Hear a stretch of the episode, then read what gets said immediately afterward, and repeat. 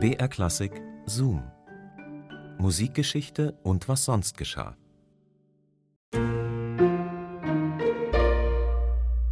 Klavier oder Auto? Was ist cooler? Ein echter Steinway oder doch eher so ein echter Mercedes? Also ich finde es kaum zu glauben, aber die beiden Firmen Daimler und Steinway, die haben tatsächlich mal gemeinsam Geschichte geschrieben. Denn ganz am Anfang hat die berühmte Klavierbauerfirma Steinway auch mal so ein bisschen in die Automobilbranche reingeschnuppert. Aber erstmal hallo und herzlich willkommen zu unserem Podcast Zoom Musikgeschichte und was sonst geschah. Hier bekommt ihr skurrile Anekdoten und Geschichten aus der Welt der klassischen Musik und jede Woche gibt's eine neue Folge für euch, die wir rauspicken aus dem Radioarchiv von BR Classic. Ich bin Christine und heute geht's um die Anfänge des Autofahrens in Amerika.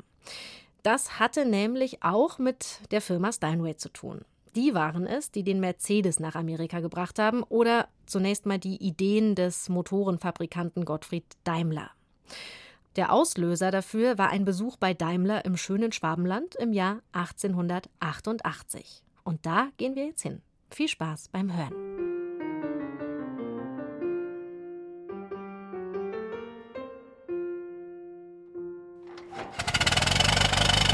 Herr Steinweg, wie gefällt Ihnen denn mein Schätzerle? Sowas haben Sie doch in New York sicher it. Oh, well, mein lieber Herr Daimler, ausgezeichnet. Ganz ausgezeichnet. Ich bin begeistert. Schwäbischer Erfindergeist, schwäbischer Erfindergeist, das ist es.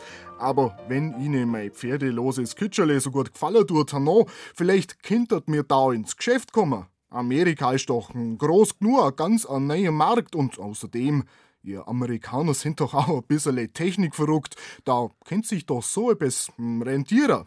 Wir wissen nicht, ob sich die Szene im Jahr 1888 wirklich so zugetragen hat. Sicher ist, dass William Steinway nicht lange überlegte.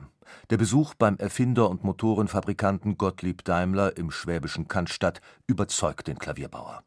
Eine Erfindung wie Daimlers neumodisches Automobil hat Zukunft. Und die Geschäfte in New York laufen gut. Dank der vielen Patente, die Steinway, seine Brüder und sein Vater über die Jahre angesammelt haben, wurde Steinway einer der führenden Klavierbauer der Staaten. Da kommt ein weiterer Unternehmensbereich gerade recht. Und außerdem ist William Steinway ganz einfach von der neuen Technik begeistert.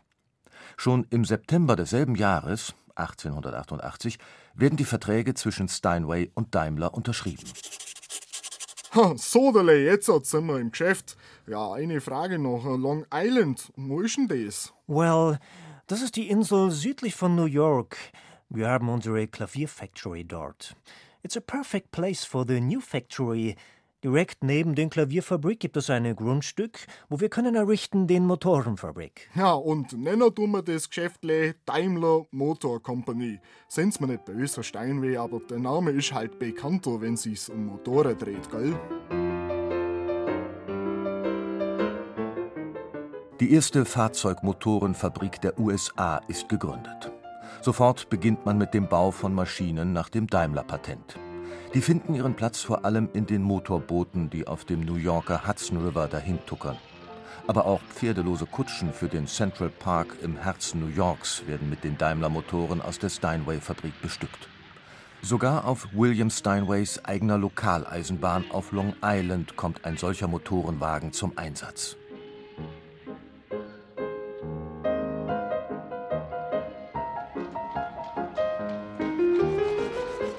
Inzwischen fährt auch William Steinway selbst einen pferdelosen Wagen. Der kommt jedoch mit den schlechten Straßen in den Staaten nicht zurecht. Besser wäre etwas Eigenes, etwas, das in der eigenen Fabrik gebaut, komplett auf den amerikanischen Markt zugeschnitten ist. In der New York Times erklärt er, wie er sich die Motorisierung Amerikas vorstellt. Die Wagen, die wir für den amerikanischen Markt herzustellen beabsichtigen, werden zwei bis vier Personen befördern können und von einem Motor von zweieinhalb bis dreieinhalb PS angetrieben werden. Der Treibstoff, nämlich Petroleum, kostet etwa einen Cent pro PS und Stunde, was erheblich billiger als Pferdekraft ist. Wir werden daher ein Modell herausbringen, das den amerikanischen Verhältnissen angepasst ist.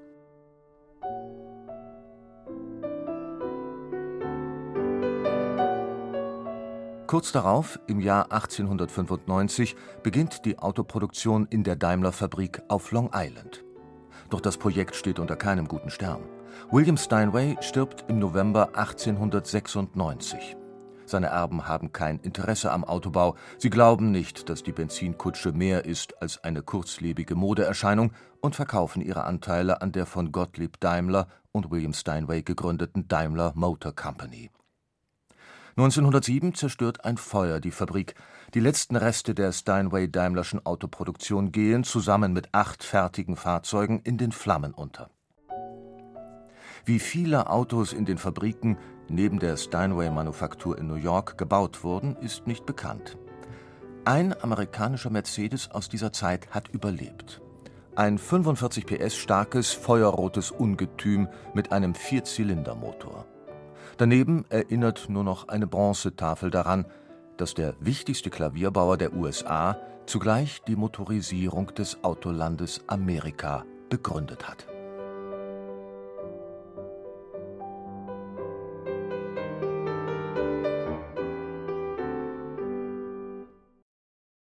Tja, von wegen kurzlebige Modeerscheinung. So kann man sich täuschen. Da hat sich Steinway finanziell ganz schön was durch die Lappen gehen lassen, aber ich persönlich finde es ja auch irgendwie viel sympathischer, dass die dann doch einfach beim Klavierbau geblieben sind. Mehr Flügel, weniger Autos, das würde uns allen gut tun. Das war ein Zoom von Jochen Eichner. Zoom, Musikgeschichte und was sonst geschah, gibt's immer samstags neu in der ARD-Audiothek und natürlich überall da, wo ihr eure Podcasts hört. Wenn ihr diesen Podcast abonniert, dann kriegt ihr immer die neue Folge angezeigt und verpasst nichts mehr. Und nächstes Mal geht es dann um einen Musiker, der es geradezu darauf angelegt hat, Skandale zu provozieren. Denn wenn George Entile am Flügel saß, da hat das Publikum gerast. Aber jetzt nicht so unbedingt vor Begeisterung.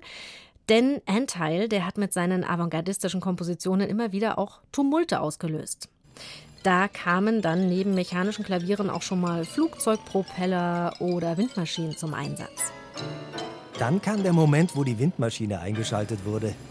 Irgendjemand hatte einen Fehler gemacht und den Propeller anstatt in die Luft aufs Publikum gerichtet. Während er auf Touren kam, passierte nichts. Als er aber seine volle Drehzahl erreicht hatte, wurde es katastrophal. Die Leute hielten ihre Programme fest und einige Frauen ihre Hüte. Jemand, der in der elften Reihe genau im Windkanal saß, band ein weißes Taschentuch an das Ende seines Stockes und schwenkte es in der Luft. Es war unmöglich, die Windmaschine abzustellen, während die Musik lief, und genauso unmöglich, die Musik zu beenden, um die Windmaschine abzustellen. Mehr über George Entile und einen der größten Skandale der amerikanischen Musikgeschichte hört ihr dann in der nächsten Folge. Bis dahin macht's gut, eure Christine.